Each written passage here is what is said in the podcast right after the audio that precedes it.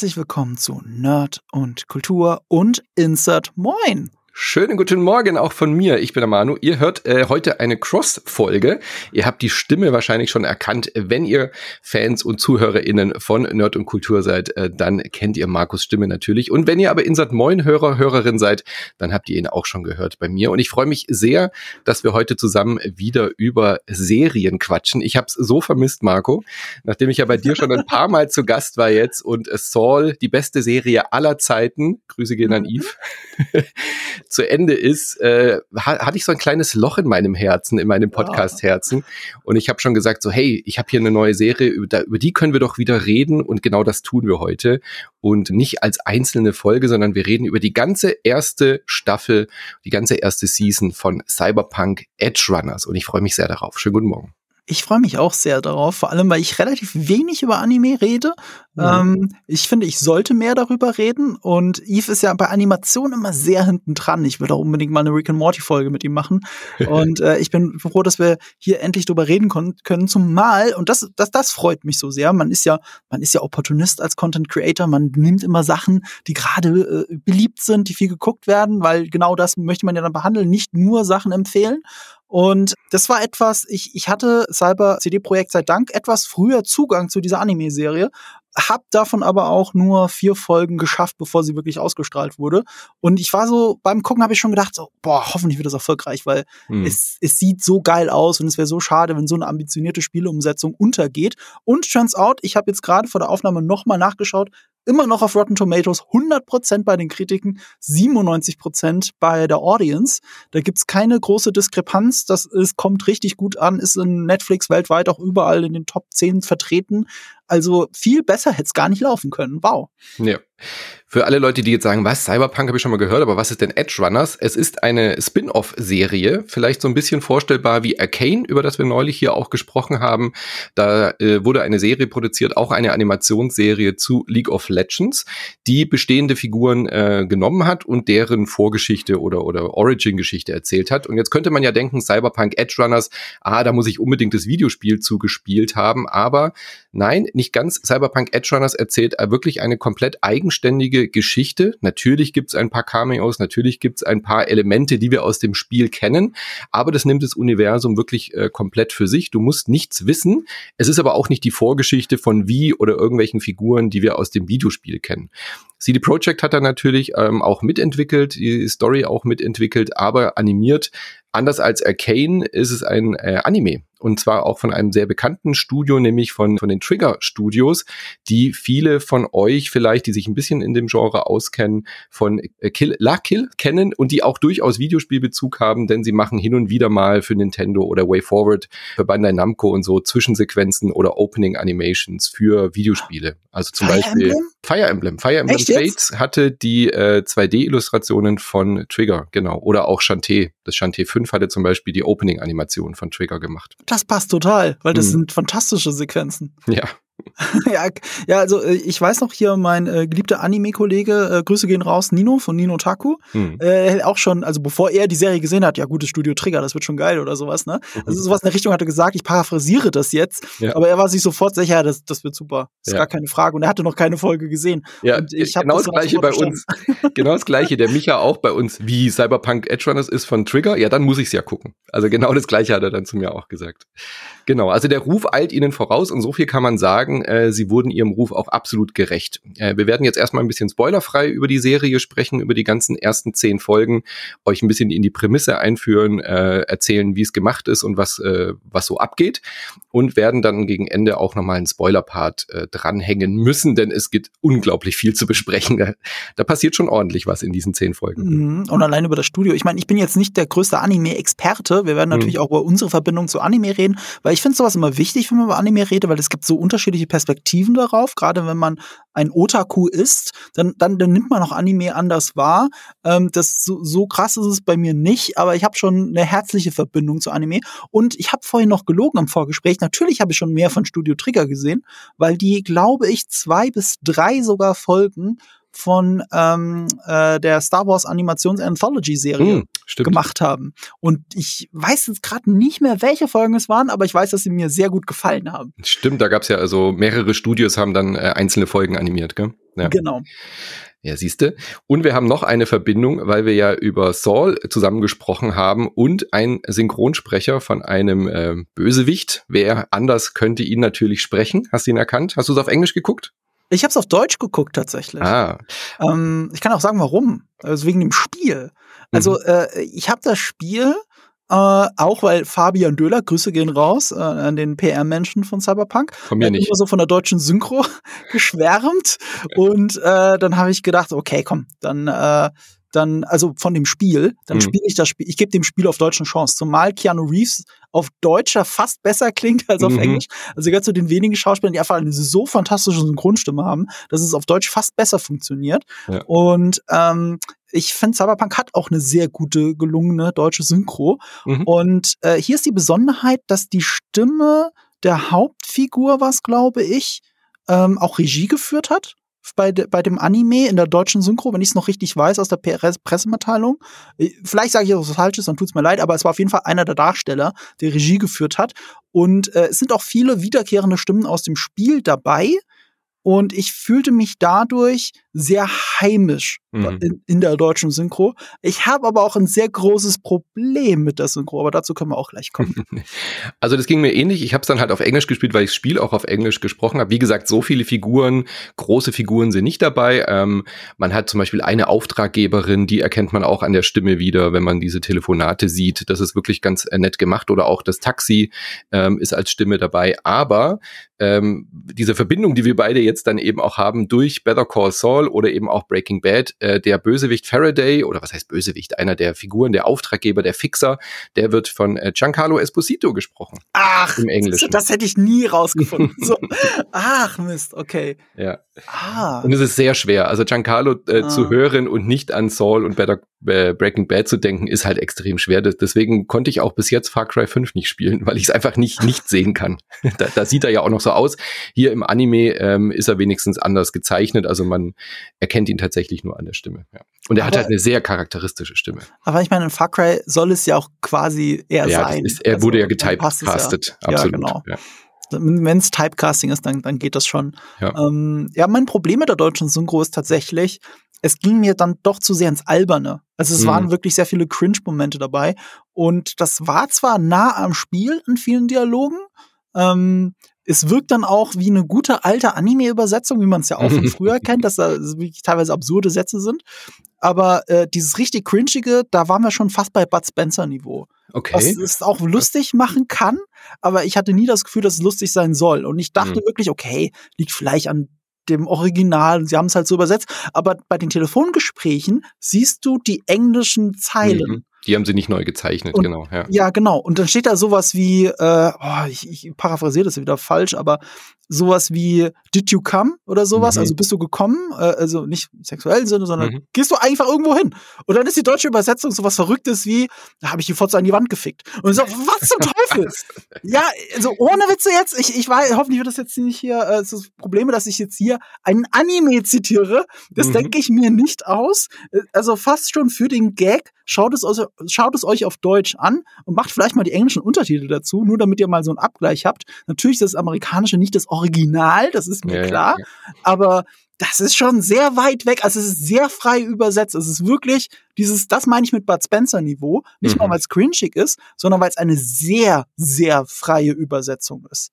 Okay. Und ein leicht anderes Problem, das ich habe, ich mag es nicht, wenn so ein Beamtendeutsch in Dialogen ist, auch wenn es eine japanische Übersetzung sein soll. Es mhm. wird sehr oft gesagt, ja, besagter Dialog war oder besagte Person und so. Weißt du, besagte, sowas sagst mhm. du nicht, wenn du redest. Aber so reden die Figuren sehr oft. Mhm. Und das finde ich schade. Ja, Sie haben äh, bei diesen Telefonaten ist mir das auch aufgefallen. Ich weiß nicht, ob es daran liegt, äh, dass es im Japanischen vielleicht kürzer ausgesprochen wird. Und das hast du im Deutschen natürlich noch viel mehr das Problem, dass wenn du so ein Timing hast, so ein fixes von der Animation, mhm. dass du da den Text, die Information reinquetschen musst. Ähm, beim Englischen ist mir auch aufgefallen, dass sie manchmal wie so staccato gesprochen haben. Und ich wusste die ganze Zeit nicht in diesen Telefonaten, die ja quasi nur so im Kopf geführt werden. Also man sieht die zwar ausgeschrieben, aber man sieht keine Münder dazu bewegen. Äh, ob das quasi da, damit irgendwie zusammenhängt, weil im Spiel ist mir das nicht aufgefallen, dass wenn man mit den Leuten, man kriegt ja ständig Anrufe im Spiel, das haben ja. sie gut eingefangen hier, finde ich, auch in der Serie, dass das dann irgendwie ein Problem war, dass die Leute da so komisch staccato und abgehackt reden. Also da bin ich bis zum Ende nicht so ganz schlau draus geworden, ob das vielleicht was mit der Übersetzung zu tun hat, weil es im Japanischen dann äh, eben war. Ähm, es funktioniert auch auf Japanisch ganz gut, dann hat man halt noch mehr diesen Anime-Stil, aber mhm. dadurch, dass es ja, wie gesagt, also ich schaue natürlich immer gerne Sachen im Original, aber die, die, die Welt, auch wenn Aras, Arasaka ähm, natürlich ein japanischer Konzern in diesem Spiel ist. Es passt schon gut, dass die auch Japanisch reden, aber nicht alle Figuren. Also für mich ist Night City trotzdem irgendwie eine englischsprachige ähm, Welt, weil ich halt das Spiel so gespielt habe. Deswegen hat es für mich nicht gepasst, das jetzt auf Japanisch zu gucken, nur weil der Animationsstil ein japanischer ist. Aber man hat alle Sprachoptionen. Das ist ähm, tatsächlich kann man sich aussuchen. Ich, ich würde es mir vielleicht irgendwann noch mal auf Japanisch geben. Also ich habe auch äh, auch die Star Wars Serie. Warum komme ich auf den Namen jetzt nicht? Ähm, wie hieß die nochmal? Ach, ist egal. Breaking äh, News. Marco Risch kommt nicht auf eine Star Wars-Serie. Ich, ich habe so viel Star Wars im Kopf gerade, dass ich mir gar nichts mehr erinnern kann, gefühlt. Ich weißt, will gerne Tales of the Jedi sagen, aber das ist schon die nächste Animationsserie, verstehst du? Ich, ich ja. komme wirklich schon durcheinander. Was mich äh, irritiert, dass Andor gerade äh, ein Brettspiel ist. Also es gibt die Legenden von Andor als Brettspiel und Andor okay. heißt jetzt die neue Star Wars-Serie. Äh, das ist meine Welt. Ja? So komme ich durcheinander. Du bist aber auch einer der wenigen Menschen, die das jetzt durcheinander bringen könnten, versehentlich ähm, äh, also worauf ich hinaus wollte, ist, die habe ich auf Eng die habe ich auf Japanisch gesehen mit englischen mhm. Untertiteln und ich finde, das gibt das gibt äh, Animes schon was. Aber mein Lieblingsanime zum Beispiel ist Cowboy Bebop und ähm, also mein absoluter Lieblingsanime. Ich würde sogar behaupten, das ist eine meiner absoluten Lieblingsserien überhaupt, unabhängig von Animation oder nicht.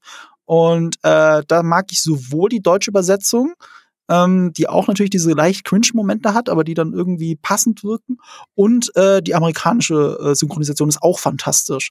Ähm, und natürlich auch die japanische. Aber da ist wirklich so, also bevor ich eine Folge Cowboy Bebop gucke, werfe ich eine dreiseitige Münze, was von den drei Sachen ich jetzt gucken werde.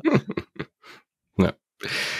Aber ich finde es tatsächlich wirklich, äh, die englische Synchro ist hochprofessionell. Also die ist wirklich mhm. gut und ja, ich weiß schon, was du meinst. Also es hat halt es ist eine sehr ernste Serie durchaus. Also sie mhm. ist sehr brutal, sie ist sehr, ich finde man das blöd äh, sozusagen erwachsen, aber sie ist sehr brutal, sie ist sehr ähm, teilweise eben auch äh, sexuell, sie ist sehr explizit an vielen Stellen, sowohl was den Gewalthals angeht, als auch die Sprache. Natürlich, das sind Edge Runner, also wir verfolgen eine Gruppe von äh, Leuten rund um die Hauptfigur David, die eben die klassischen äh, Runner sind, also die Auftragsarbeiten erfüllen, wo sie eben auch Wet-Jobs machen, äh, sprich eben auch nicht davor zurückschrecken, Leute auf brutale Weise zu erledigen, wenn das der, der Job ist. Mhm. Ähm, und ähm, die Sprache ist sehr passend. Es gibt aber auch ein, einige Figuren, die halt so ein bisschen rausfallen aus dieser klassischen Cyberpunk-Welt, weil es halt eben ein Anime-Spin-off ist, ist es schon auch sehr wie ein Anime strukturiert, finde ich. Also auch was die Charaktere und die Figurenzeichnungen angeht, ähm, wenn man jetzt grundsätzlich irgendwie eine Ablehnung gegen Anime hat, wird man, glaube ich, mit der Serie auch nicht warm, wenn man jetzt irgendwie Cyberpunk total gut fand, weil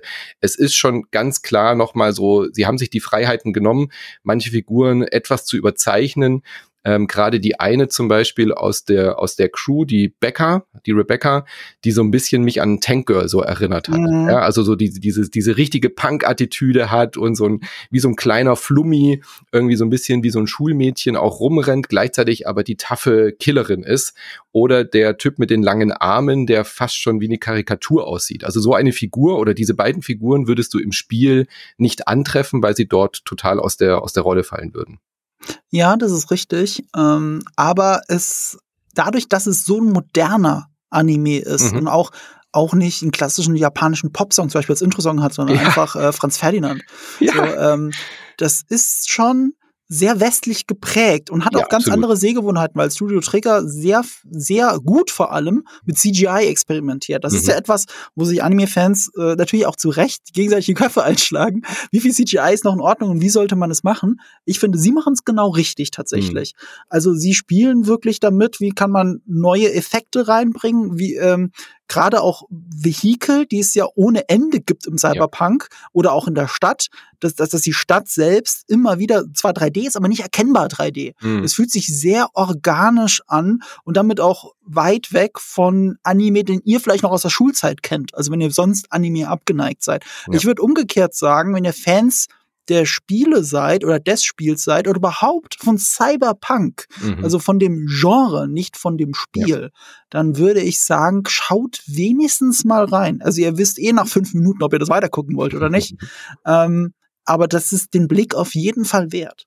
Ja, unbedingt. Also ich meine, so viel Fazit kann man, glaube ich, schon vorwegziehen. Ich finde es unbedingt sehenswert, diese Serie. Mhm. Also wenn man das Spiel gespielt hat, sowieso. Wenn man aber auch auf ähm, interessante, moderne äh, ähm, ähm, Cyberpunk-Geschichten steht, also da kommt man da nicht umhin. Egal, ob man Animationen mag oder nicht. Ich finde auch, sie haben es grandios geschafft, ähm, das so zu modernisieren, aber sich trotzdem immer noch ihre Wurzeln zu erinnern. Also man hat ganz oft eben zum Beispiel so Nahaufnahmen von Gesichtern, wo man wirklich noch die Striche auf der, also so, wenn, wenn ein wütendes Gesicht im Bild ist, dann siehst du wirklich äh, ähm, ähm, ähm Bleistiftzeichnungartig ein, wie eine wie eine grobe Skizze, weil es dann voll passt zu diesem Gesichtsausdruck, dass es so grob skizziert ist. Dann hast du aber wieder wunderschön malerische Kulissen, wo du die Stadt siehst, im Neonlicht getränkt oder eine Figur, wie so vor einem riesigen Mond steht und ähm, dann aber auch einfach mit den Farben äh, so, so schön spielt. Ja? Also dann hast du Konturen, wo du quasi wirklich wie eine Reflexion des Neonlichts im Mondschein mhm. hast, wo man sagen würde, hey, das könnte ich mir jetzt ausdrucken und an die Wand hängen, so schön ist diese Szene. Aber es ist ähm, sehr fantasiereich, sehr, sehr, und es spielt eben mit den Mitteln, die Trigger dann halt immer auch ausnutzt. Also von der ganz groben Skizze bis hin zu einer äh, 3D-Animation, wo 18 Autos einen, einen Truck verfolgen und alles explodiert um sie herum, weißt du? Aber das ist genau diese Mischung, finde ich, die macht's aus und vereint halt die, die, die, die Stärken eines Animes, aber auch mit den, mit den westlichen 3D-Animationstechniken, wie wir sie bei Arcane gesehen haben. Ja, das ist wirklich sehr schön verheiratet. Ähm, Arcane ist auch ein guter Vergleich. Ich finde, es kommt nicht an Arcane ran, weil ja, Arcane ganz, mich emotional ganz anders abholt und auch überhaupt, jetzt unabhängig von Anime, auch animationstechnisch nochmal eine mhm. komplett mhm. neue Stufe erreicht, eine 3D-Animation. Soweit geht dann diese Serie nicht, aber die hat nicht umsonst 100 Prozent. Du mhm. kannst die fast nicht anschauen und nicht irgendwie gut finden. Ja. Also selbst wenn du dich an allen Charakteren störst, und es gibt wirklich viele Sachen, die mich an den Charakteren sogar genervt haben, weil, weil ich hatte das Gefühl, Gefühl, oh, das ist eine interessante Figur, das ist eine interessante Figur, mhm. und dann spielt sie keine Rolle mehr. Und zwar sehr mhm. bald keine Rolle mehr. So, und dann sind es ausgerechnet, ich glaube, ausgerechnet die Hauptfigur finde ich mit am langweiligsten. Mhm. Ähm, aber diese, es zieht mich so krass in diese Welt hinein. Also gerade auch als Fan des Spiels. Ich saß mhm. davor und jedes Mal, wenn ein Call losging, wollte ich auf, auf den Xbox-Controller den Knopf ja. drücken, um den Call anzunehmen. Also das ja. ist wirklich, das, das ist noch in mir drin. Ich habe eine dreistellige Anzahl an Stunden Cyberpunk gespielt und mir drei Enden angeschaut. Mhm. Und ich gucke fünf Minuten diese Serie und denk so, ah, ich muss es wieder runterladen. Ja, ja, und es ja. gibt ja dieses 1.6 Update und ich will es jetzt spielen. Ich habe schon runtergeladen. Diesmal will ich es auf Englisch durchspielen, weil vielleicht, jetzt hat mich Deutsch so ein bisschen verschreckt. Äh, nur eine Sache noch zur deutschen Synchro, weil ich so viel drauf geschimpft habe. Ich finde die Stimmen selber alle super in der deutschen mhm. Synchro. Wirklich. Es ist nur, gegen Ende hätte ich mir fast, fast gewünscht, äh, ich hätte, ich hätte doch Englisch ausgewählt oder Japanisch ähm, weil ich es dann zu cringig fand im Verhältnis zu dem, was da wirklich an Text steht. Ja. Also ich habe ja auch vorhin nur zitiert. Ich rede so normalerweise nicht und mich wundert, dass alle Figuren so reden in mhm. dieser Serie. Ja dieses, dieser ähm, Wiedererkennungswert von dem Spiel, das haben sie wirklich auch gut gemacht, äh, weil es so unterschwellig ist. Wie du schon gesagt hast, die, wenn diese Calls reinkommen, man hat sofort das Gefühl, ach geil, das kenne ich ja. Oder die Security-Kameras. Wenn ein Hacker mhm. eben äh, guckt und sagt, ey, da sind irgendwie acht Wachen drin und so, dann siehst du halt original diese UI, die du auch im Spiel gehabt hast, ohne aber, dass du merkst, es ist nicht so aufgesetzt wie in manchen Kinofilmen, wie beim Doom-Film zum Beispiel, mhm. wo wir sagen, öh, jetzt ist da die First Person äh, auch nur drin, damit man halt erkennt, es ist die Vorlage das hat es äh, diese Serie gar nicht nötig, weil die Welt halt so rich ist und ähm, Cyberpunk natürlich auch durch die Rollenspielvorlage und natürlich auch durch die Romane äh, wie Necromancer und so einfach ein bestehendes Universum ist. Also das Genre an sich war ja schon vor dem Cyberpunk-Spiel etabliert, ja, und diese Tropes und so, die hast du natürlich drin. Aber sie haben es halt eben auch geschafft, die Sachen mit einzubringen. Ich habe das Taxi-Unternehmen schon, das eine eigene Subquest hat, eine meiner Lieblingsunterquests äh, mhm. im Spiel. Den siehst du kurz, den Taxifahrer, äh, das Taxi-Unternehmen. Dann hast du natürlich auch Night City als Hauptfigur des Spiels, natürlich auch mit Plätzen, die du sofort wiedererkennst. Ja, ja. also jetzt mal von dem großen Konzern Arasaka natürlich abgesehen, hast du aber auch natürlich die Bar, in der, in der die rumhängen, wo du sofort denkst, ah, geil, äh, da saß ich doch auch oder da bin ich doch auch mal lang gelaufen oder auch manche so Straßenkreuzungen. Ich könnte mir jetzt nicht hundertprozentig sagen, dass das die aus dem Spiel sind, aber ich bin mir fast sicher, dass ja. sie halt äh, Ecken genommen haben, die man im Spiel auch oft schon bereist hat. Ja, ich hatte auch den Eindruck. Und das Schöne ist, es ist nicht so aufgesetzt. Also ja. wir, wir als die, die es gespielt haben, erinnern uns zurück oder glauben uns zurück zu erinnern. Du hast immer wieder so Déjà-vu-Erlebnisse. Aber das spielt für die Story selber keine Rolle. Das mhm. ist dann kein reiner Fanservice oder so. Die müssen sich halt in irgendeiner Bar treffen, weil, ne, es ja. macht einfach Sinn in dieser Welt. Und ähm, natürlich ergibt es dann auch Sinn, dass man diese Bar nimmt, die in diesem Viertel ist, weil das Viertel nun mal so ist, wie es ist und dass es halt einen gewissen Pool an Fixern gibt. Also das sind die Leute, diese Unterhändler, wenn man so möchte, für kriminelle Machenschaften. Ähm, und deswegen gibt das schon alles Sinn. Und es fühlt sich null fremd an. Also man kommt da ganz gut rein und äh, es erfüllt ja seinen Zweck, wenn es um Content Marketing geht. Ich habe nur fünf Minuten davon gesehen, habe gedacht, ah, ich muss das Spiel wieder runterladen, ich habe Bock, das zu spielen. Und genauso ging es ja vielen anderen auch. Das Spiel hat dann einen neuen Rekord seit Start ja. ähm, äh, erreicht. Auf Steam kann man immer gucken, wie viele Spieler es sind. Und es war, glaube ich, zwischenzeitlich über eine Million. Mhm. Über eine Million Spieler, zurückgekehrte Spieler und ähm, neue Spieler. Und das ist schon heftig. Und auf der Konsole wird es auch entsprechend mehr sein, zumindest auf den Next-Gen-Konsolen. Mhm. Absolut. Also das Spiel, äh, Quatsch, die Serie hat tatsächlich wirklich geschafft, nachweislich die Leute wieder ins Spiel zu ziehen. Ähm, liegt vielleicht auch daran, dass es jetzt mehr PS5 auf dem Markt gibt.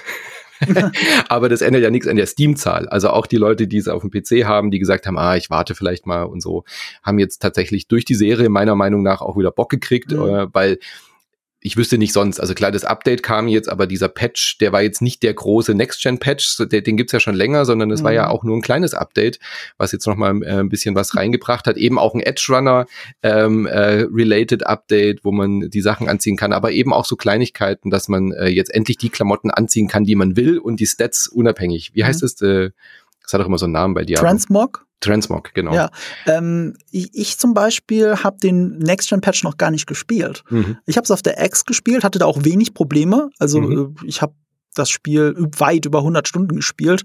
Und bei mir ist es, glaube ich, zweimal abgestürzt oder dreimal. Also, also selbst wenn ich heute noch Skyrim spiele, habe ich da mehr Probleme als mit Cyberpunk. Also ich weiß, dass ich da gegen die Erfahrungsberichte aus dem ganzen Internet gehe, aber, aber bei den Next-Gen-Konsolen hatte man sehr wenig Probleme ja. mit Cyberpunk. Also da lief das alles hat, butterweich. Das hat vor allem die äh, letzten Konsolen betroffen. Da hätten sie es auch genau. nie releasen dürfen. Das war die, die letzten klar. Konsolen und in meinem Bekanntenkreis habe ich gesehen, das ist halt anekdotische Beobachtung, äh, dass auf dem PC auch gerne Probleme passieren, weil diese vielen unterschiedlichen Systeme und nicht perfekt optimiert auf allen. Ich habe bei meinem besten Freund gesehen, dass da, keine Ahnung, die Autos auf einmal in die Luft also irgendwie explodiert sind oder irgendwie sowas. Also alles Sachen, also habe ich nie erlebt. Ich habe ein perfektes Spielerlebnis gehabt und äh, ich liebe Cyberpunk auch dafür, dass ich durch diese Welt gerannt bin, ohne die ganze Zeit wie bei GTA das Gefühl zu haben, oh, ich muss jetzt das machen und ich muss das mhm. machen, ich muss das machen. Ich habe sehr oft, bin ich eine halbe Stunde lang einfach nur durch den Fischmarkt gelaufen und habe Fotos gemacht. Ich habe ohne Ende Bilder gemacht und habe auch viele davon auf Social Media veröffentlicht, findet ihr alle auf meinem Instagram-Account. Ich liebe dieses Spiel alleine für dieses Gefühl, das mir diese Welt vermittelt. Mhm. Und daran hat mich die Serie immer wieder erinnert. Und das ist schon ein sehr wohliges und schönes Gefühl. Aber wie geht's dir da? Bist du auch ein Fan von dem Spiel und hat dich das dann abgeholt, das so ein Cyberpunk zu sehen? Total. Also ich mochte die ganze Cyberpunk-Thematik schon äh, lange vor dem Spiel, habe als dann die Ankündigung kam, mich wahnsinnig drauf gefreut, dass jemand endlich so ein gutes Shadowrun-Spiel quasi macht. Mhm. Also ich habe äh, Shadowrun-Rollenspiel äh, früher gespielt, habe die Bücher natürlich auch alle gelesen, also viele gelesen, ähm, ähm, so Sachen wie Fallout. Also dieses ganze Thema, auch dieses ganze Thema Transhumanismus fand ich immer mhm. schon spannend. Auch Deus Ex gehört ein, zu einem meiner Lieblingsspiele und äh, diese Themen so verarbeitet zu sehen, da gibt's halt eigentlich auch zu wenig Serien. Also es gibt ein paar Science-Fiction-Serien, die das so behandeln, aber eben so diese große Frage auch, was passiert mit einem Menschen, wenn du sowas wie Cyberware, ja, oder mhm. eben ähm, ähm, Augmentationen einbaust. Und im Spiel taucht es ja auch ein bisschen auf, ähm, wird aber äh, durch diese ganze Story mit V und Silverhand ja in eine etwas andere Richtung äh, gedreht. Also so ähm, wurde auch gut erzählt, finde ich. Also ich finde, Cyberpunk hat eine sehr toll erzählte Geschichte und auch eine, eine toll erzählte Charaktere. Und deswegen war ich jetzt ähm, eben auch ganz happy, dass Cyberpunk Edge Runners das jetzt auch nochmal aufgreift, dieses Thema. Also du hast schon gesagt, die Hauptfigur David ist jetzt nicht so mega spannend. Das ist so der, die typische Geschichte der, ähm, der Junge, der eigentlich auf die Akademie soll, der dann aber lieber äh, sich entscheidet für eine Karriere als Edge Runner. Ist so ein mhm. bisschen die Standardcharaktergeschichte, finde ich. Ja, so ich möchte die diese Karriere einschlagen und hat große Vorbilder und die Mutter und dann dieser dieser Main dieser andere äh, Lieder und so weiter, die ihn dann prägen. Ich fand den aber auch etwas langweilig, aber es behandelt halt dieses Thema. So, wie viel Hardware kann mein mhm. Körper und mein Geist vertragen? Ähm, und das fand ich hier wirklich äh, gut erzählt, unabhängig von dem, wie die ganze Welt erzählt wird. Also, dass diese, dieses Night City nochmal so eingefangen wird und eine eigene Serie bekommt, fand ich sehr gut. Und ich finde es auch eine gute Entscheidung, dass sie eine eigene Crew gewählt haben. Also, dass mhm. sie eine komplett eigene Geschichte erzählen in diesem Universum, weil ich finde auch, es gibt es einfach her. Also ja. Night City hat so viele Geschichten zu erzählen und äh, ich hätte es schade gefunden, wenn wir jetzt eine Serie zu Wie oder äh, Johnny Silverhand bekommen hätten. Absolut. Also du hast, ähm, du hast absolut recht, diese neue Crew ermöglicht Fallhöhe. Mhm. Und das ist etwas, was die Serie auch komplett ausschöpft. Also wenn eine Figur sterben muss, dann muss sie halt sterben. Und wenn sie überleben soll, dann überlebt sie halt. Und es beeinflusst nicht die Story des Spiels, spielt aber in derselben Welt und diese und Welt ist halt diese. ein Charakter. Genau mhm. wie du sagst. Es ist ja immer das Starke an Cyberpunk. Alles, was seit Blade Runner passiert ist, ähm, also alles Coole, was in Blade Runner passiert ist, äh, lebt auch von der Welt, weil Blade Runner das zum ersten Mal im Cyberpunk zumindest visuell verstanden mhm. hat, wie man so eine Welt inszenieren muss.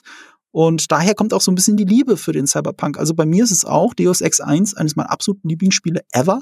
Also mhm. das habe ich so oft durchgespielt wie Max Payne. Mhm. Und äh, das ist ein viel größeres Spiel als Max Payne 1 und 2. Oh, ja. Aber ich habe sehr oft Deus Ex 1 durchgespielt. Wahrscheinlich genug, oft genug für den Rest meines Lebens. Ich liebe dieses Game. Und äh, alles, was in Cyberpunk in diese Richtung geht, auch Ghost in the Shell im Anime-Bereich, ja. ähm, ich glaube, als visueller Fan von Cyberpunk wird man hier auf jeden Fall abgeholt. Ghost in the Shell ist ein gutes Stichwort. Äh, es gibt ja schon deutliche Anleihen auch, was, was das Thema angeht. Äh, mhm. Wie gesagt, äh, die Referenzen zum Spiel haben wir schon ein bisschen erwähnt. Ähm, wir sind beide jetzt nicht die großen Anime-Cracks, aber Ghost in the Shell, wie, wie siehst du da die Verwandtschaft oder die Inspiration? Ähm, ich glaube auch sehr viel in der Sexualisierung der weiblichen Figuren, der Hackerinnen, die sehen mhm. alle aus wie verwandt mit äh, Ghost in the Shell. Mhm aber explizierter. es ist halt Studio Trigger und wir sind jetzt 30 Jahre nach Ghost in the Shell und das merkt man äh, teilweise wirklich übertrieben. Also wieder so die leichten, also die, äh, hier und da ein Anime-Cringe-Moment hat man dann vielleicht schon, wenn man es nicht so sehr gewohnt ist. Ich gucke relativ selten Anime. Ähm, in letzter Zeit sogar öfter im Kino, wenn ich jetzt mhm. gerade so drüber nachdenke. Da gibt's nämlich die äh, Anime-Nacht oder die Nacht der Animes, einmal im Monat in den Kinos, wo dann neue Anime-Releases gezeigt werden. Da bin ich schon mal hin und wieder gerne und äh, da merkt man, dass man äh, seinen, wie soll ich sagen, seine Toleranz für sexualisierte Darstellung nur mal kurz neu einstellen muss, weil äh, die japanische Kultur ist einfach eine andere und äh, genau, genauso wie unsere Kultur äh, komplett andere ist. Ähm, und da sehe ich das ganz stark. Ähm, natürlich auch so visuell an vielen Stellen, gerade wenn es in Richtung Zeitlupe geht. Ich glaube, das war mhm. etwas, was Ghost in the Shell sehr schön revolutioniert hat. Also diese berühmte Shot, wenn sie sich fallen lässt und dann dabei unsichtbar wird, ne, und diesen Move macht mit der Hand vor dem Gesicht, damit das mhm. Gesicht auch unsichtbar ist. Ähm, das ist so etwas, was, was gefühlt in jeder Episode mindestens äh, fünfmal zitiert wird, ja. aber auf seine eigene Art und Weise, visuell sehr schön, weil die Welt von Cyberpunk unterscheidet sich ja trotzdem, obwohl es so beeinflusst ist von Blade Runner und so weiter, mhm. sehr stark davon, indem es viel bunter ist. Oh ja. Das Besondere an Night City ist ja, dass es Night City heißt, aber du die Hälfte des Spiels bei Tag unterwegs bist. Mhm. Und der in Cyberpunk bei Tag, den gibt es zwar auch hin und wieder, aber recht selten. Ja. Also denk nur mal an Matrix. Das meiste in Matrix spielt ja auch bei Nacht. Und was an Tag spielt, ist eher so in Richtung Fortsetzung. Und Matrix gehört ja auch zum Cyberpunk-Genre. Das darf man mhm. ja auch nicht vergessen. Und das sind äh, Sachen, die Night City wunderschön hat, zusammen mit der Wüste. Und das hat der Anime auch. Insofern ist es schon eine Evolution zu Ghost in the Shell. Aber auch eine Antithese, weil Ghost in the Shell ist sehr langsam und ruhig erzählt, in sehr oh, ruhigen ja. Bildern. Ja. Und das ist diese Serie nicht. Nee, das äh, definitiv nicht. Also meine Fresse ist die hektisch, die Serie. Ja. Oh. Also sie hat ein paar ruhige Momente, die dann auch wirklich sehr, sehr gut tun, wenn sie denn dann kommen. Aber ich meine, es sind zehn Folgen, a 25 Minuten. Also ähm, es ist jetzt nicht so, als hätten sie zu wenig Zeit gehabt, weil sie irgendwie alles in sechs Folgen quetschen müssen. Aber man hat den Eindruck, sie müssen irgendwie so viel da reinquetschen, weil äh, stellenweise saß ich wirklich da so, hä, was, wie? Ach so, ja, und dann hier nochmal ein Zeitsprung und dann hier nochmal ein Mindplay, also ein, mhm. ähm, wo jemand, ein Charakter irgendwie auf einmal so out of it ist und irgendwie Dinge sieht und man gewöhnt sich dann an diesen Rhythmus und man mhm. ist dann auch voll drin und äh, wenn man es einfach auf sich wirken lässt, kapiert man auch, was da gerade passiert ist. Aber gerade die ersten zwei, drei Folgen war ich so, holy shit, was ist denn, was passiert hier denn gerade? Und wo sind wir denn jetzt schon wieder? Ähm, man, man muss sich ein bisschen reingucken, an die Sehgewohnheiten ähm, anpassen. Ich weiß nicht, ob es daran liegt, dass ich halt so wenig Anime gucke und irgendwie da nicht drin bin oder ob das für Leute, die jetzt viel Anime-Serien gucken, voll, voll Usus ist. Ob, also, oder ob das jetzt speziell Trigger ist halt. Selbst gemessen an, an, an, an aktuellen Anime-Serien, an dem, an dem, was ich gesehen habe, im Verhältnis dazu ist es immer noch sehr schnell. Mhm. Also selbst für, selbst für Studio-Trigger-Verhältnisse, also ich glaube, wenn du jetzt die Clips aus der Star Wars-Serie nimmst von denen, das ist jetzt auch nicht so super schnell wie hier. Und das ist auch so ein krasses Kontrastprogramm, wenn man, äh, ich habe zum Beispiel parallel House of the Dragon geschaut und Rings of Power. So, das ist halt, also noch größeren Kontrast wirst du kaum finden, außer Star Wars Endor, was jetzt gerade rausgekommen ist. Oder Obi-Wan vielleicht noch, ja. Also ja, Obi-Wan ist, ist, ist wenigstens wackelig, dass du das Gefühl hast, es geht um Geschwindigkeit. Ja. Da wackelt wenigstens die Kamera die ganze Zeit. Aber diese anderen drei Serien, die ich genannt habe, die sind halt wirklich langsam und ruhig erzählt. Und dann. Dagegen halt war ja Arcane auch sogar relativ ruhig. Ja, das auf jeden Fall. Ja. Arcane nimmt sich auch sehr viel Zeit, gerade in diesen Musikvideomontagen, mhm. wenn man ein Video läuft und dann ähm, selbst wenn da ein schnellerer Schnitt mal drin ist, ist das meistens so eine Parallelmontage. So ein Hin- und Herschneiden zwischen dem einen Ort und dem anderen und dadurch bist du aber im Gehirn, ähm, nimmst du die andere Handlung noch mit. Das ist alles wie ein langgezogener Shot, der dann immer wieder von anderen unterbrochen wird. Aber so hast es ja hier nicht. Du ja. hast es ja hier wirklich so, dass Szene für Szene, Moment für Moment, Sekunde für Sekunde, Impression für Impression springt. Was auch bemerkenswert ist, weil viele Shots ja wirklich aussehen wie ein Painting. Also every mhm. frame a painting, wie man so schön sagt. Das trifft bei Edge Runner auf jeden Fall zu. Nur könntest du alle zwei Sekunden äh, deinen, deinen Screenshot machen und du hättest wirklich ein komplett anderes Bild als zwei Sekunden davor. Du hast es wirklich, also das ziehen die durch, durch 25 Minuten pro Folge. Ja. Und das ist schon heftig schnell, auch für Anime. Ja, absolut. Das merkt man dann wieder im Umkehrschluss, äh, dass sie dann manchmal versucht haben, ein bisschen Ressourcen zu sparen. Also was man in Animationen und Anime dann ja. eben auch oft sieht, dass du dann halt auch mal irgendwie zehn Sekunden jemanden joggen siehst und es ist halt irgendwie wie ein animiertes GIF. Mhm. Oh, das ist halt irgendwie dreimal äh, drei Frames gefühlt und die ziehen sie dann zehn Sekunden durch, während halt äh, jemand äh, in Gedanken einfach redet. Ja? Oder, oder die, die Szene ist so, dass du eigentlich nur so ein wackelndes Auge siehst, wo du dann merkst, okay, da haben sie jetzt wieder ein bisschen mhm. Zeit gespart, indem sie ein Still haben, das Auge wackelt, was aber ein geiler Effekt ist, weil das ja. halt auch so visualisiert, wie es in den Leuten gerade abgeht. Also du siehst sehr viel, ohne dass jemand was sagen muss, weil du einfach kapierst, was bedeutet das. Natürlich glaubst du nicht in dem Moment, dass irgendwie sich das Auge verachtfacht und äh, im Gesicht rumhüpft, sondern das visualisiert halt gerade, dass jemand kurz davor steht, durchzudrehen oder wahnsinnig zu werden oder so. Ja, das äh, finde ich, das haben sie ganz gut äh, visualisiert und eingefangen. Aber da merkst du dann wieder, okay, da mussten sie Geld sparen, was ja was ja so die Tricks sind, wenn man eben halt mit Animationstechniken arbeitet, was aber ja völlig in Ordnung ist. Und das sind so die ruhigen Momente, diese paar Sekunden, wo man den gleichen Frame hat. Und dann weiß man, aber jetzt geht's gleich wieder ab und man hat irgendwie äh, äh, die nächsten 10, 20 äh, Minuten irgendwie volle Action. Ja. Aber es ist auch ein cooles Stilmittel. Also ja. es geht nicht nur um Kostensparen. Also Studio Trigger steht jetzt für mich für die perfekte Symbiose zwischen 3D und 2D-Animation im Anime-Bereich. Also spätestens nach dieser Folge, äh, nach dieser Serie. Ähm, und klar deckt es auch Kosten, aber die haben es ja perfektioniert, dass ich während ich das angucke, denke ich da jetzt gar nicht so sehr an Kosten, weil das ist ja normal im Anime-Bereich. Und wenn du ältere Serien schaust, da ist es eigentlich noch extremer. Oh ja. Und hier spielen sie aber damit zum Beispiel, ähm, wenn Geschwindigkeit dargestellt wird, wenn David besonders schnell ist, dass dann ein Duplikat von ihm selbst in verschiedensten mhm. Farben hinter ihm hergezogen wird. Das ist eine After Effects Animation. Das ja. hat überhaupt gar nichts mit, äh, mit Zeichnen zu tun. Aber es funktioniert fantastisch, mhm. weil es dir diese Geschwindigkeit tatsächlich transportiert und gleichzeitig Langsamkeit, weil es will ja noch was erzählen in dieser Bruch, in diesem Bruchteil einer Sekunde, was da passiert. Und insofern auf einer Metaebene muss man der Serie erlassen, das Tempo in dem die Erzählung selber voranschreitet. Und was die Erzählung erzählt, nämlich es geht tatsächlich auch um Tempo. Das ist Teil dieses Transhumanismus hier. Hm. Der wird halt dadurch transportiert, dass die Serie hm. so unfassbar schnell erzählt ist. Dass der, es ist ja ein Rausch, der über die Figuren hineinbricht. Und diesen Rausch erleben wir selber auch. Deswegen ja. sind wir da so tief drin. Aber das macht es auch anstrengend. Ich habe wirklich nie mehr als zwei Folgen hintereinander geschaut, habe deswegen ein bisschen länger gebraucht, weil ich es sonst zu anstrengend fände. Hm. Ja, das hast du gut beobachtet. Also ich finde schon, dass dieses Edge Runner ist wirklich im wahrsten Sinne des Wortes. Also die leben wirklich am Edge äh, in mhm. allen Punkten. Also das sind natürlich halt äh, klein bis mittelgroße Kriminelle, die halt wirklich mit jedem Run auch einfach ihr Leben riskieren. Und natürlich, das wird auch thematisiert, dass äh, die Charaktere, die untereinander dann auch sowas wie Freundschaft empfinden, natürlich immer auch gleich das Problem haben, wenn ich mich jetzt mit jemand anfreunde oder eine Liebesbeziehung eingehe, dass ich einfach damit rechnen muss, äh, dass diese Person morgen einfach abgeknallt wird. Und das, äh, wie du schon gesagt hast, dadurch, dass diese Charaktere nicht Figuren sind, die im Spiel auftauchen müssen, passiert es auch zu Genüge. Also man ist ähnlich wie bei House of Cards und äh, nee, Quatsch, äh, bei Game of Thrones natürlich auch nie sicher, welche Figur überlebt denn die nächste Folge und äh, man darf sich nicht zu viel mit den Figuren anfreunden. so viel sei gesagt. Weil die Lieblingsfigur dann vielleicht schon beim nächsten Run irgendwie drauf geht. Und äh, das gehört aber auch zu dieser Welt und diese, diese, diesen Stress, den die ständig ausgesetzt sind, das wird halt durch die Visualisierung auch wirklich schön unterstrichen.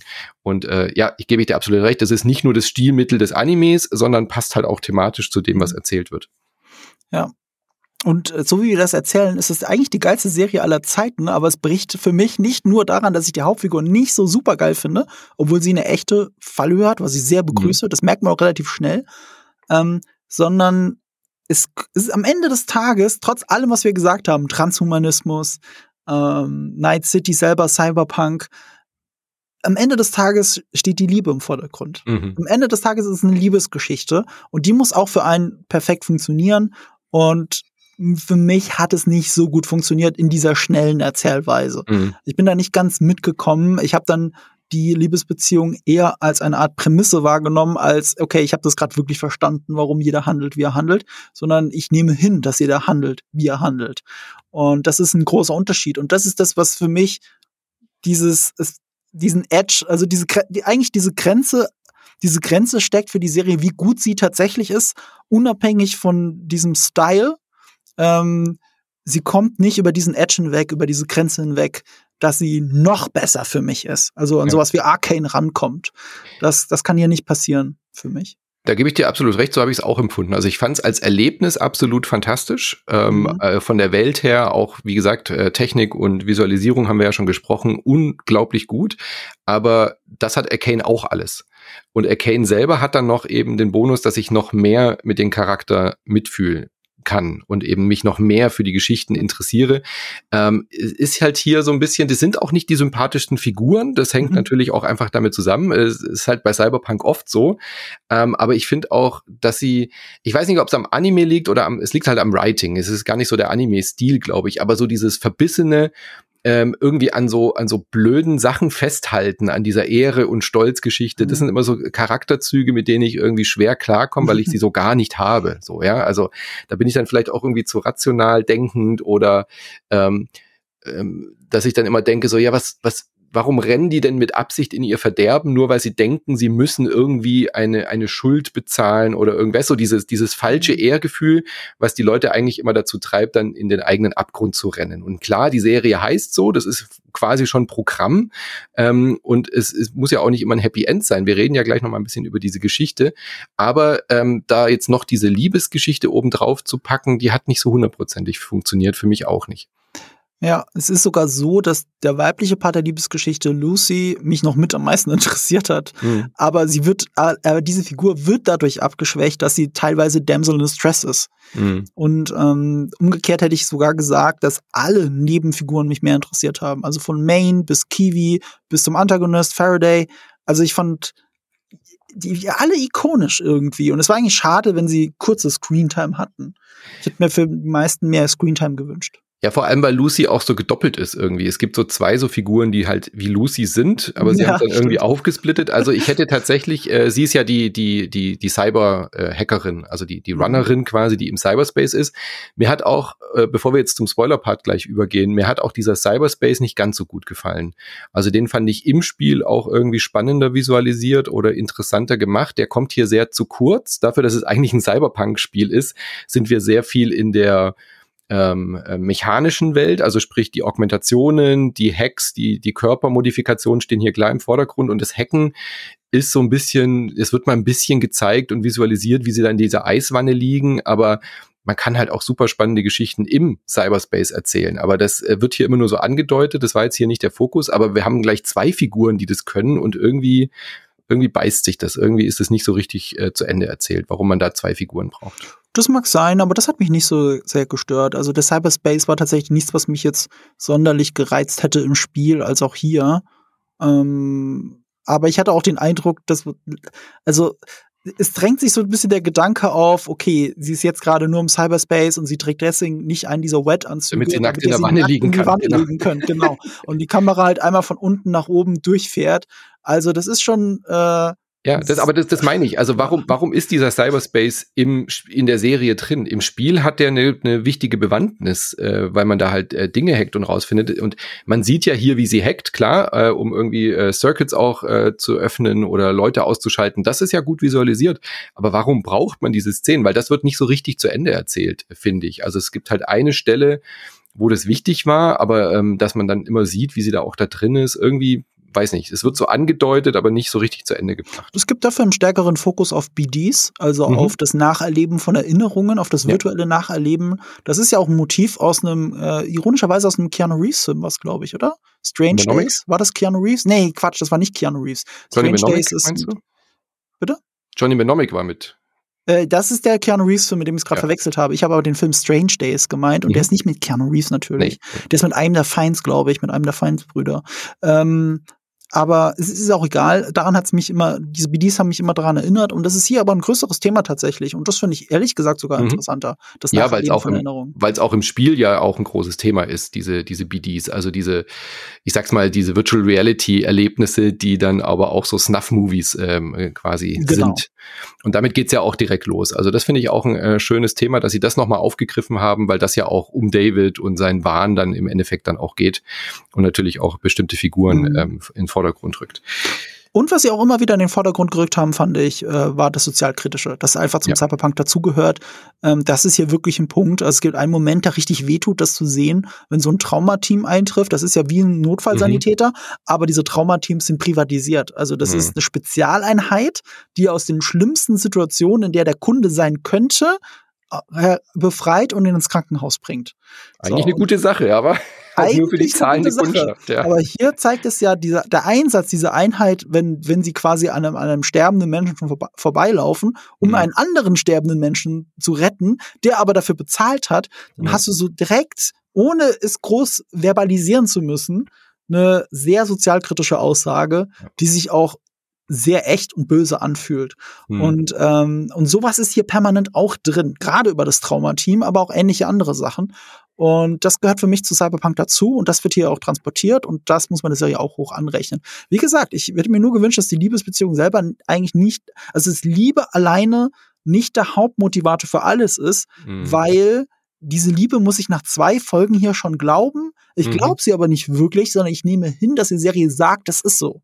Ja, und man hätte das äh, Motiv ja mit der Freundschaft, die die Runner untereinander entwickeln, viel glaubhafter erzählen können. Also das hätte ich sofort geglaubt, weil die ja einfach eine, eine, eine sehr starke Community dann bilden, auch mhm. über die zehn Folgen hinweg und wirklich ja auch ähm, glaubhaft trauern um die Figuren, die es jetzt nicht geschafft haben, bis auf eine Ausnahme, mhm. ähm, die dann so ein bisschen als Comic Relief irgendwie sterben muss tatsächlich. Aber ähm, diese Liebe wie gesagt, mit Freundschaft hätte das genauso, vielleicht sogar stärker funktioniert. Ähm, und die Motive von David, warum er zum Runner wird, die sind ja trotzdem auch da. Die ziehen sich ja von der ersten Folge durch und die waren ja auch noch am Ende da. Die hätten ja auch funktioniert. Also, mhm.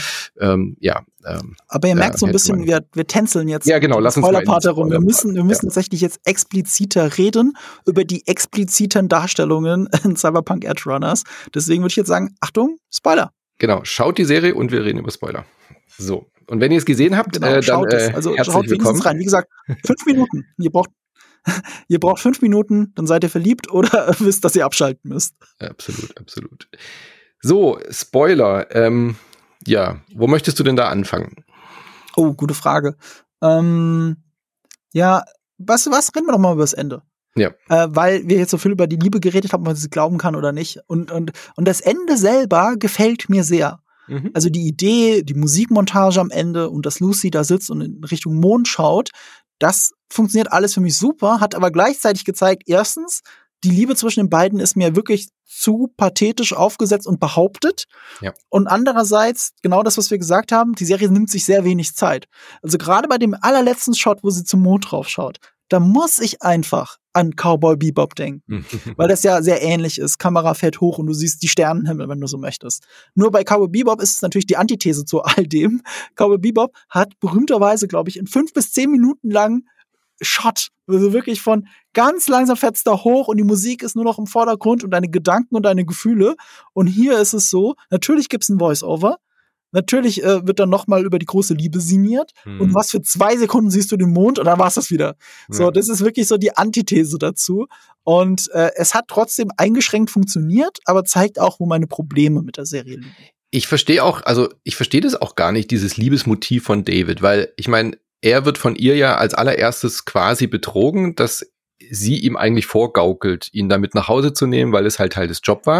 Mhm. Da hat sie sich vielleicht glaubhaft in ihn kurz verknallt von mir aus und sie lernt ihn ja danach auch kennen, aber so richtig viel haben die eigentlich nicht zu tun. Sie ist ja schon auch sehr kalt. Man sieht mal, wie sie zusammen joggen gehen und so, ja. Aber das, äh, die einzige Sache, die irgendwie intim zwischen denen war, war diese Szene, dass sie ihm dieses BD zeigt von, von dem Mondbesuch. Ja, mhm. und die quasi dann ein schönes Date hatten und alle so war es. Sie hat ja ein, äh, was Privates erzählt, das macht sie doch nie und so. Und dann ist das einzige ähm, glaubhafte von ihrer Seite aus, dass sie diese Data-Files löscht. Ähm, was aber im Endeffekt ja gar nichts gebracht hat, weil warum sollen die Leute ihn vergessen? Nur weil es die Daten nicht mehr gibt, warum sollen die denn vergessen? Ich meine, die wussten doch schon, wir wissen doch seit der ersten Folge, dass die ihn da irgendwie als Experiment und Versuchskaninchen wollen. Also das hat für mich irgendwie auch keinen Sinn gemacht, mhm. warum sie dann so in der äh, achten, neunten Episode da so rumdruckst und ihm nicht einfach sagt, was da das Problem ist. Also das wird so, ja, da, da wird so viel nicht gesagt, was aber irgendwie auch gar nicht wo man auch merkt, so ja, da steckt gar nicht so viel mhm. groß dahinter. Und dann diese Schlussszene, die fand ich ja eigentlich ganz cool, als er dann als der Supermech da runterfällt und sie auf ihm sitzt und dann äh, hat man diesen langen Dialog und sie fallen da wunderschön am Mond entlang runter. Aber er hat doch die ganze Zeit mit ihr jetzt schon zusammen gelebt und eigentlich hatten sie doch schon dieses perfekte Leben. Er hat aber doch die ganze Zeit darauf bestanden, dass sie wieder zurückkehrt und mit ihm runnt. Äh, nur um sie dann am Ende retten zu können, indem er sich overdosed, mehr oder weniger. Das habe ich überhaupt nicht verstanden. Warum hat er denn nicht aufgehört? Sie hatten doch alles, was sie wollten und sie hatten doch eigentlich auch genug Kohle, um irgendwie dann ihren Wunsch zu erfüllen, gemeinsam zu leben, nicht mehr im Risiko zu sein und irgendwann auf den Mond zu fliegen. Warum hat er nicht aufhören können? Warum war er so ein Cyber-Junkie? Ich dachte, da ist er schon dem Tod nah. Ja, aber er hätte ja wieder, sie hat doch ihn noch drum gebeten, äh, reduziert dein, dein, dein Chrome und dann äh, ist da noch eine Chance drin. Also so, er war ja noch nicht davor. über diesen Point so, ja, of No ja. Return. Er hat doch seiner Crew verschwiegen, dass mhm. er mit ihr zusammenlebt. Er hat doch immer gesagt, er, er weiß nicht, wo sie ist. Aber er hat doch immer darauf bestanden und sich gewünscht, dass sie zurückkommt. Ich hatte es gar nicht so verstanden, dass er das der Crew verschwiegen hat. Ich habe das immer so verstanden, ja, es ja, ist halt out of the question, dass sie ja. mitrennt. Ähm, also eben nicht verschwiegen, nee, das stimmt schon, aber eben ähm, er hat immer darauf bestanden, dass sie kommt, aber sie äh, hat keine Bock. Sie hat immer nur gesagt, ah. sie braucht noch Zeit, sie braucht noch Zeit. Aber um am Ende dann zu sagen, ich habe es nur für dich getan, weil ich wollte, dass du ein besseres Leben hast. Aber das hatte sie doch schon. Er hat sie doch dazu genötigt, quasi wieder wieder zu runnen. Ja, ähm, das ist, das zählt auch, zahlt auch so ein bisschen damit rein, was ich meine mit, das ist mir zu sprunghaft und mhm. zu prämissenhaft erzählt, weil du auch durch diese Zeitsprünge ist ihre Beziehung, die schon länger geführt wird, eine Behauptung. Ja, so, genau. ich war nie dabei, als sie beschlossen haben, okay, wir sind jetzt Freund und Freundin. Ich war okay. dabei, wie sie sich einen Kuss gegeben haben.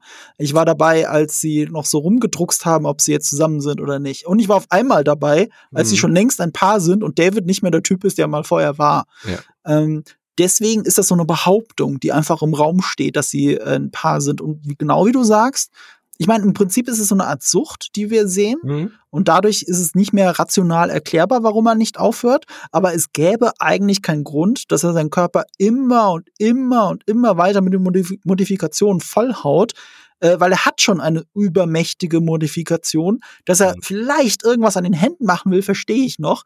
Aber, aber ja, auch das ist wie ein Suchtverhalten erzählt Du bist aber nie dabei gewesen, dass er so an seine Grenzen gestoßen ist, warum er es unbedingt braucht. Er hat ja auch ein ganzes Team. So, es ja. muss nicht jeder Superman sein und er hat schon eine super starke Modifikation. Also es ist quasi, es, es, es passiert, weil der Plot möchte, dass es passiert, ja. weil es geht um den Downfall. Und dass er ein Junkie ist, das kommt schon raus. Also, dass er nie genug davon kriegt, mhm. weil er halt sich auch immer zu schwach gefühlt hat und seinen Platz nicht wusste. Und da hat er jetzt seinen Platz gefunden. Er wird ja dann auch quasi der, der Gangleader. Und dann am Ende betont er aber ja nochmal so, das hätte man eigentlich auch gar nicht mehr sagen müssen. Also ich meine, dass er dann im Wahn sagt, seiner Mutter irgendwie dieses Versprechen zu machen, dass was aus ihm geworden ist. Aber da ist er ja lang drüber über den Punkt. Also in dem Moment, wo er quasi die Position von Main einnimmt und ein respektierter Runner ist und auch gute Jobs macht, hat er das Ziel ja eigentlich schon erreicht seiner Mutter zu beweisen, dass, dass er einen, einen Platz hat, weil sie ja so eher Sorge hatte, er landet in der Gosse und aus ihm mhm. wird nichts, weil deswegen hat sie ihn ja auf diese Akademie geschickt und das hat er ja abgebrochen. Ähm, das konnte er ja nie erfüllen. Dass er dann tatsächlich auch sein eigenes Trauma triggert, indem er diese äh, Angestellte, diese Mutter tötet, mhm. äh, das war fand ich glaubhaft, dass er da quasi so ähm, sich selbst durch dieses, diese Übersprungshandlung, indem er sie tötet, dann selbst an seine Mutter wieder erinnert, an ihren Tod, was du ja mit dem Traumateam schon angesprochen hast. Das fand ich war glaubhaft, dass er wirklich in so einem posttraumatischen ähm, Loop festhängt. Ja, aber warum? Äh, wie, er hat doch Mains Position eingenommen. Was, wo will er denn da noch hin? Also äh, warum kann er denn nicht aufhören damit? Warum macht er sich so komplett kaputt. Äh, das müssen wir einfach hinnehmen, dass sie das halt so erzählen wollten, aber ich sehe die Motivation nicht so richtig, nachdem er ja auch schon diese Fäuste dann hat und ähm, er bildet sich ja immer ein, er sei special und er denkt, er sei un, äh, unverwundbar, was diese, diese, diese Augmentierungen angeht. Aber der Doktor sagt ihm das ja auch die ganze Zeit. Du bist schon eigentlich lang über dem Punkt drüber. Das wird nicht gut enden. Und außer, dass wir jetzt hinnehmen müssen, dass er ein Chrome-Junkie ist, wird es ja nicht mehr groß thematisiert, woher mhm. diese Sucht kommt. Ja, ja. Ich kann akzeptieren, dass die Sucht ihn dahin treibt, aber ich kann ja die Sucht selber nicht nachvollziehen. Mhm. Das wollen wir damit sagen. Also da wird es ein bisschen schwierig. Das ist, das gehört genau wie bei der Liebesbeziehung, ist das etwas, das muss ich einfach schlucken, dass es so passiert. An für sich finde ich aber die Idee und, und diesen Story-Arc schon geil geradezu. Also wirklich auch wie foreshadowed das wird.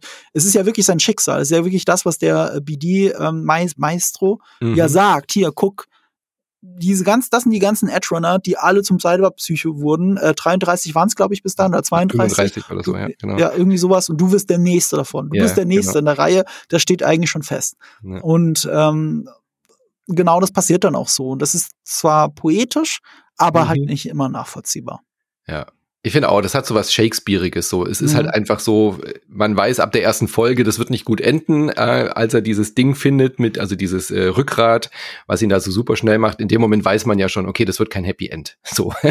und ich finde es auch okay, das zu erzählen, weil wie du schon gesagt hast, Suchtverhalten ist halt nicht rational und er, er will es einfach nicht akzeptieren, er will immer mehr, immer mehr. Ähm, trotzdem fand ich, hätte man da noch ein bisschen tiefer gehen können. Ähm, auch was äh, diese, dieses Special-Sein angeht, weil Arasaka sagt ja schon auch, okay, das ist der Typ, mit dem könnten wir das ausprobieren, das könnte der nächste Adam Smasher werden. Mhm. Und dann wird das hier fast ja auch aufgemacht. Das ist ja einer der wenigen Figuren, die aus dem Spiel hier auch wirklich auftauchen. Ähm, und Adam Smasher hat es ja auch geschafft mit 95, ich habe nachgeguckt im Wiki, Adam. Smasher hat 95 Prozent seines Körpers ersetzt und erlebt, ja, und äh, agiert noch, äh, ohne ein, äh, wie nennen Sie es, Cyber-Psycho zu werden? Ja, Cyber-Psycho. Cyber-Psycho, genau, Psycho.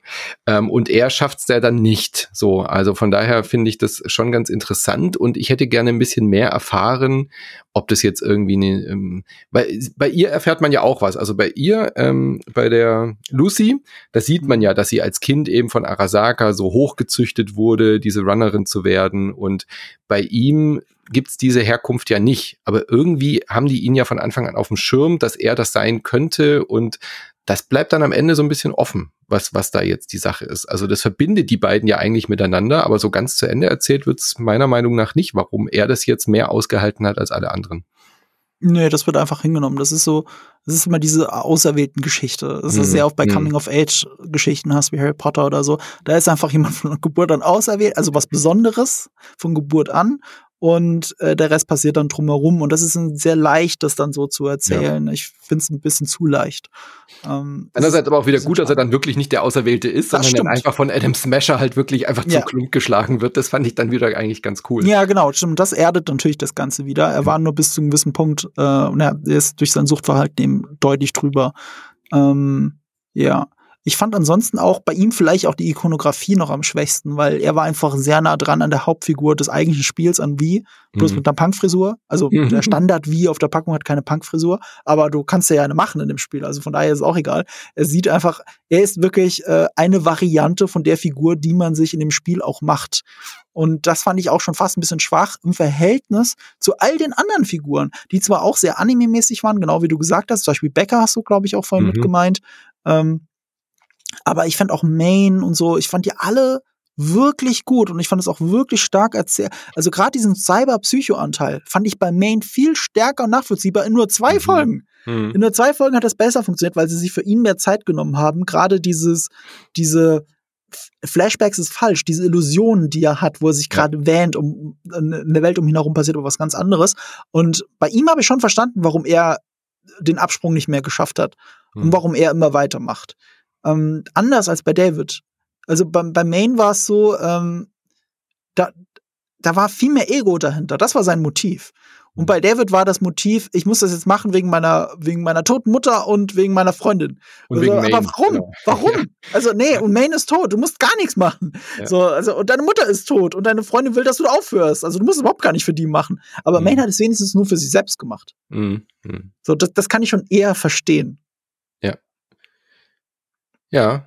Und äh, dann aber auch wieder diese, was ich jetzt meinte mit der, der anderen, der Kiwi die war ja auch eine, eine Hackerin und irgendwie ja. war da nur so ein bisschen Konkurrenz zu spüren dann eben mhm. zwischen Lucy und Kiwi und sie waren aber auch so vom zeichnerischen irgendwie sehr ähnliche Figuren, nur dass mhm. Kiwi halt noch ein bisschen punkiger war. Also die mhm. hatte halt noch mehr Augmentationen, aber so, so eine richtige eine Beziehung konnte man dann auch nicht aufbauen. Man brauchte Kiwi aber, um die Verräterrolle zu haben. Mhm. Äh, und das hat man irgendwie, finde ich, am Ende auch gemerkt, ah, deswegen gibt's diese zweite Hackerin, weil, weil sie nicht Lucy die Verräterin sein lassen wollten, die dann an Faraday verkauft. So. Ja, das stimmt schon. Aber darum fand ich auch Kiwi schon fast wieder interessant, mhm. weil es war eine sehr ähnliche Rolle über Lucy, aber Lucy war ja wirklich so dieses äh, äh Ghost in the Shell Abziehbild. Und Kiwi halt nicht. Kiwi hat halt diesen, diesen Mond oder so ja. zu. Ähm, sieht auch wirklich sehr aus wie sehr viele Figuren, die man im Night City auch sieht. Mhm. Und gerade weil sie auch so wenig zu reden hatte und eine Verräterin war, fand ich sie schon automatisch interessant, auch wenn sie sehr wenig Screentime hat. Ja. Aber auch sie handelt natürlich Plot Convenient sehr dumm. Also es gibt keinen Grund, nur weil Faraday sagt, ich will mich von dir verabschieden, dass sie da hingeht. Ist doch klar, dass er sie umbringt. Total bescheuert, ja. Es ist einfach dumm. Also warum? Es gibt ja, er sagt ja nicht mal einen gescheiten mehr. Grund. Also nee. nicht mal Bezahlung oder irgendetwas. Nichts. Er sagt einfach nur, ich will mich von dir verabschieden. Da würde ich sagen, ja, ich bin nicht so sentimental. Tschüss. So, ja. also das, das hat keinen Sinn ergeben. Das wollte Wenn er wenigstens so. einen Fake-Job für sie noch gehabt hätte. Hier, ich äh, brauche dich noch, um diesen Chip äh, zu ja. hacken oder irgendwas, ja. Aber das, ja ja, das hat irgendwie gar kein, äh, ja, äh, am Ende war es dann ein bisschen over, äh, over, äh, overrushed, also ein bisschen übereilt. Da waren dann noch so ein paar Plotpoints offen. Naja, wie gesagt, äh, trotzdem insgesamt sehr sehenswert, fand ich, aber so mhm. diese paar offenen Storypunkte, ich würde jetzt nicht sagen, dass ich enttäuscht war am Ende, aber ich hätte mir einfach so ein bisschen gewünscht, dass es ein Ticken runder äh, wird, weil wie du schon gesagt hast, das Ende an sich fand ich eigentlich sehr schön anzuschauen. Auch diese Idee, so eine Flucht zu haben. So dieser Satz, äh, schau dir das an, als wir dann da draußen saßen ähm, und man guckt dann auf äh, Night City, das hat man ja im Spiel auch. Bei einer der Enden hat man ja fast eine gleiche Szene, wo man mhm. mit der, mit der, ähm, mit dem Landei quasi rausfährt und dann da sitzt und auf Night City guckt äh, und dann sagt, ja, das fühlt sich an wie ein Gefängnis aber es ist halt trotzdem der Ort, an dem wir äh, am besten leben können, weil, wir, weil, weil man sich da verstecken kann. Ja, es ist so viel, es ist halt so dieses New York extrapolierte, du gehst halt in der Masse unter und deswegen ist es so, so gut und wichtig, dass wir da sind. Ähm, und dann sieht man ja so die Strahlen nach oben und ihr Traum ist ja immer auf den Mond zu gehen. Das fand ich so als Bild irgendwie auch schön und irgendwie so diese, diesen, diesen Eskapismus zu haben, in, die sind gefangen in dieser, in dieser Stadt, in der alle Möglichkeiten sind, aber trotzdem sehen sie sich nach dem Mond, was ja eigentlich mhm. ein totaler Quatsch ist. Da ist ja nichts. Und dann, und dann wird sie auch noch so ein bisschen karikatiert, dass sie am Ende dann wirklich diese Mondreise macht, aber es ist ja voll der Touri-Spot.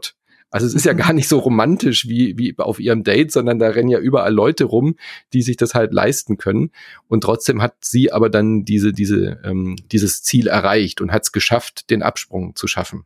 Ähm, ja. Fand ich irgendwie ganz schön, aber ihr eigentliches Ziel, ich hatte immer so das Bedürfnis, äh, dass sie eigentlich Rache nehmen will an Arasaka, weil sie halt als Kind äh, so quasi nur ein Instrument war und diese Geschichte wurde gar nicht erzählt. Man hatte fast so das Gefühl, vielleicht ist das was für die zweite Staffel, falls sie kommen sollte, dass sie dann weiter erzählt wird. Ich, ich so. hatte sogar das Gefühl, dass sie damit abgeschlossen hat. Dass Lucy wirklich damit abgeschlossen hat. Das ist jetzt Teil meiner Kindheit und das ist so und ich kann jetzt nicht diesen riesen Konzern, das ist überhaupt nicht mein Problem. Aber mhm. David hat es zu seinem Problem gemacht. Ja. So, deswegen sage ich ja, also er projiziert halt sehr vieles an Motiven was, und Problemen, was eigentlich gar nicht da ist. Ne? Lucy ja. will, dass er aufhört und, ja. und jetzt schon einfach auf dem Mund, die haben doch genug verdient, sie sitzen im äh, wunderbaren Apartment. Es sollte, es müsste all diese Probleme gar nicht geben, aber er macht diese mhm. Probleme. Und äh, ja, dadurch wirkt das alles so ein bisschen aufgesetzt. Und, und da hätte man, da hätte man den Konflikt, ist. da hätte man den Konflikt ja aufgreifen können, dass man genau das sagt, so, ja, du bist süchtig nach diesen, nach dieser Action, ja, äh, warum hören wir nicht auf? Also das hätte man an der Stelle wunderbar machen können. Wann ist denn der richtige Absprung? Weil das haben wir ja in ganz vielen Mafia-Serien und Filmen und so weiter auch, oder eben auch bei Better, äh, Better Call Saul und Breaking Bad ist ja genau das das Kernthema. Also äh, warum hören die nicht auf in dem Moment, wo sie eigentlich schon das Geld verdient haben? Ja, weil es ums Ego geht. Und wie du gesagt hast, Maine hat diese Züge. Er kann nicht aufhören, weil ihm geht's nicht ums Geld, sondern ihm geht's um diesen Ruhm und diese Action und dieses Erlebnis, dieser, dieses Crew-Gefühls. Und das hat man ja bei vielen solchen Charakteren, die dann halt einfach brechen. Und äh, das hätte man an der Stelle wunderbar machen können und sagen können, ja, hier, schau her, die Liebe, die Lucy, die sagt, die wünscht sich, dass du aufhörst. Und ähm, aber ja, so richtig zu Ende erzählt ist es dann halt nicht. Ich glaube, wenn eine zweite Staffel kommt, dann Anthology-mäßig, dann mit einer neuen eigenen mhm. Geschichte und vielleicht ja, auch eine noch selbstständigere Geschichte.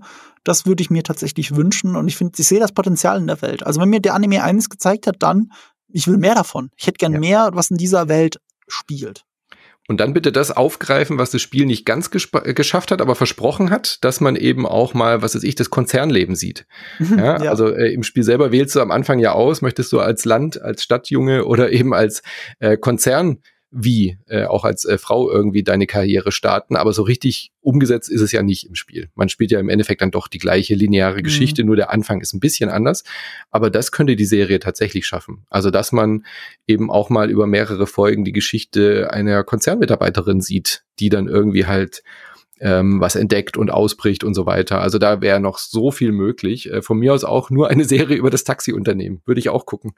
Ja, ja, oder, hm? oder die äh, Traumateam. Äh, ich finde, auch da kann man wahnsinnig viel erzählen. Ja. Könnte man, ja. Du könntest so vieles in dieser Welt erzählen. Und es stimmt, ja, im Spiel habe ich auch Konzerner gespielt und du bist halt gefühlt fünf Minuten Konzerner genau. und da ist auch sehr viel Montage mit drin. Also wirklich schnelles Abhandeln des Lebens mhm. als Konzerner. Und dann ist es auch schon wieder vorbei. Dann ist es dein Background und beeinflusst minimal ein paar der anderen Quests, ja. aber ist gar nicht so wichtig. Und du hast recht, das könnte tatsächlich sehr spannend sein, weil auch gerade Arasaka, Miltech und das ganze Zeug ähm, es ist eine sehr spannende Welt. Es ist eine sehr spannende, schöne Welt und von mir aus noch viel mehr da drin mit anderen Figuren würde ich jederzeit nehmen. Ja. Schön. Also wir freuen uns. Äh, ist nur nichts angekündigt, glaube ich, gell? Es ist noch nicht irgendwie noch nicht, gesagt, nee. aber es ist sehr erfolgreich, wie du schon gesagt hast. Also Netflix hat das Ding ja finanziert. Ich glaube, Netflix ist sehr happy damit, wie das gerade läuft, wie das angenommen wird. Äh, CD Projekt kann sich sicherlich auch nicht beschweren, dass sie mal wieder positive Schlagzeilen äh, zum Thema Cyberpunk schreiben. Das Spiel bekommt einen Aufschwung. Also ich würde mich schon sehr mhm. wundern, sagen wir es mal so, wenn da nicht schon irgendwie Gespräche laufen, wie man das weiterführen könnte. Du, das ist perfektes Beispiel für Content Marketing. Das muss man ganz ehrlich sagen. Das war bei Arcane ja auch so so. Ich konnte mit League of Legends gar nichts anfangen vorher. Ja. Dann schaue ich Arcane und so, hm. hm aber ich habe dieses Wild Rift mal. Toxische PC-Community. Also habe ich, ich habe Wild Rift, ja. äh, ich habe dieses auf dem Handy dann ohne Ende gespielt. Richtig viel mhm. sogar. Ich habe es immer noch auf dem Handy, obwohl ich jetzt schon länger nicht mehr gespielt habe. Aber jetzt kann ich was mit der Welt von League of Legends anfangen. Jetzt finde ich diese Welt toll. Die haben wirklich es geschafft, aus diesem zusammengeklauten Universum aus mhm. tausend ja. Sachen von Warcraft bis Warhammer bis was weiß ich, auch popkulturelle Sachen, eine in sich konsistente Welt aufzubauen, die mir durch Arkane erst vermittelt wurde. Absolut. Und, ähm, und jetzt bin ich da drin. Und so, äh, also nicht, so ist es jetzt auch bei Cyberpunk, da war ich schon vorher in der Welt drin, aber das hat mich nochmal in die Welt zurückgeholt und hat das Ziel erreicht, ich spiele das mhm. Spiel nochmal. Und wenn die das schaffen, zum Add-on nächstes Jahr, Phantom Liberty, nochmal äh, noch eine Anniversary-Staffel, und wenn die nur fünf Folgen hat, zu haben, dann hätten die echt was erreicht, weil das hat hier bei Cyberpunk ja fantastisch funktioniert, wenn du die Spielerzahlen so in die Höhe treiben kannst, durch ein perfektes Crossover, wo es nur Gewinner gibt. Studio ja. Trigger ist ein Gewinner, Netflix ist ein Gewinner, CD Projekt ist ein Gewinner. Und es gibt so viele interessante Nebenquests im Spiel, die auch eine Serie verdienen könnten, wie zum Beispiel die, ähm, ähm, äh, die Mechanikerin, weißt mhm. du? Die äh, irgendwie oder diese diese diese diese, diese Rennengeschichte des Taxiunternehmers habe ich schon ja. gesagt. Also die Welt gibt so viel her. Bitte macht äh, weiter. Und ja, ich also könntest du dir eine Live-Action-Umsetzung vorstellen, so Blade ähm, Runner mäßig? Wenn es ne? schon sehr wie Blade Runner wäre, aber ich finde mhm. auch eine Stärke von Cyberpunk ist es, dass es teilweise comichaft grotesk ist. Und das ja. fängt ja auch der Anime sehr gut ein. Das, das sind ja auch alles Figuren mit äh, nicht sehr menschlichen Proportionen. Mhm. Also nicht sehr echten Proportionen. Und das ist okay, weil es immer so einen eigenen Stil hat und im ganzen äh, eine andere Art von Authentizität gibt. Die würde mit einer 1 zu 1 Live-Umsetzung so ein hm. bisschen genommen werden. Aber es ist ja nicht unmöglich, weil wir wissen ja, wie Blade Runner 2049 aussieht. Ja. Ähm, das geht natürlich, aber es muss ja nicht sein. Also ich finde das Spiel geil. Ich, ich, ich fand den Anime super äh, das nehme ich alles und von mir aus noch viel mehr Anime. Gerade im Anime kann man sich ja mehr austoben mhm. als in Live-Action. Deswegen ja. gerne mehr davon. Ja, ich finde auch. Also Trigger hat es super gemacht. Ich würde mir da wünsch wirklich wünschen, dass sie da auch eine zweite machen. Ich fände es auch okay, wenn man jetzt irgendwie so anthologiemäßig eine andere, eine andere Studio fragt, aber ich äh, bin so happy damit, dass, dass ich das gerne anschaue. Ich würde es auch so im Stil wie Arcane tatsächlich mhm. sehr schön finden oder wie den Spider-Man. Ähm, sowas würde natürlich auch passen. Die Welt gibt es her. Also dann sind wir gespannt, was da passiert, ob es eine zweite Staffel geben wird. Wenn ja, reden wir auf jeden Fall wieder drüber.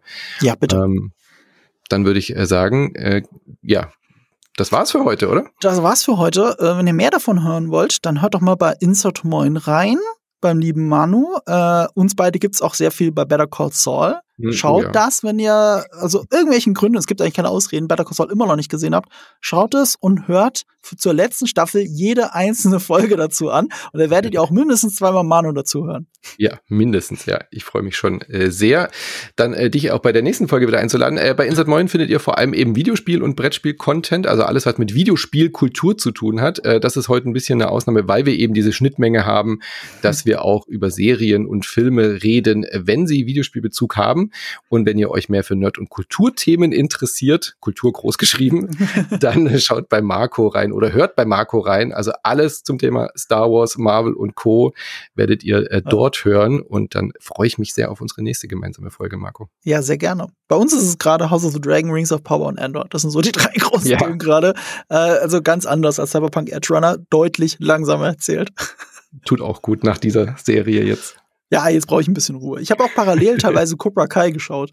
Einfach um, um wieder runterzukommen und einfach eine, eine Soap mit Karate zu gucken. Ja. Sehr schön. Okay, gut, gut, dann äh, viel Spaß beim Cyberpunk erneut spielen, diesmal oh, auf ja. Englisch und bis zum nächsten Mal. Bis Bye. dann. Ciao.